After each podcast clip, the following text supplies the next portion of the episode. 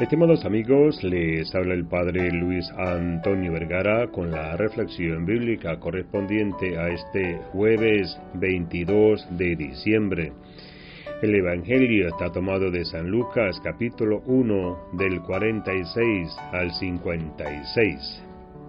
Este Evangelio nos presenta ese hermoso cántico donde María se pone a dar gracias a Dios, a cantar la grandeza.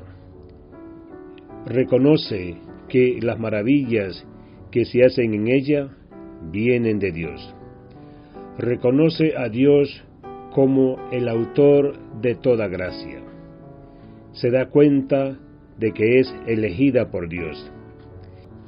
Y por eso toma conciencia de que forma parte de la historia de la salvación, que con su sí va a cambiar la vida de cada uno de nosotros. La invitación que podemos hacer hoy, a imagen de María, también es reconocer nosotros en nuestra propia vida lo que el Señor ha hecho, que nos ha regalado el Señor.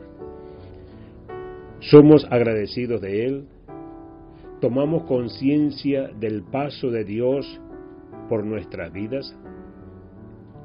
¿Qué nos pide Dios con estos dones que nos ha regalado?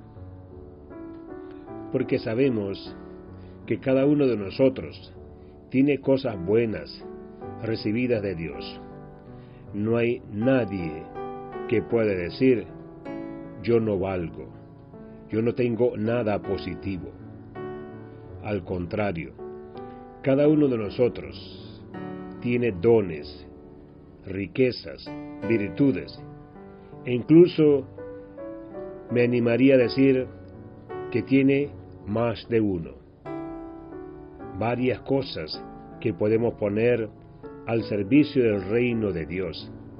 Y generalmente, por no decir casi siempre, se da cuenta de que uno se gasta se entrega por los demás, hace el bien, obra de caridad, y lo hace por pasión, por gusto.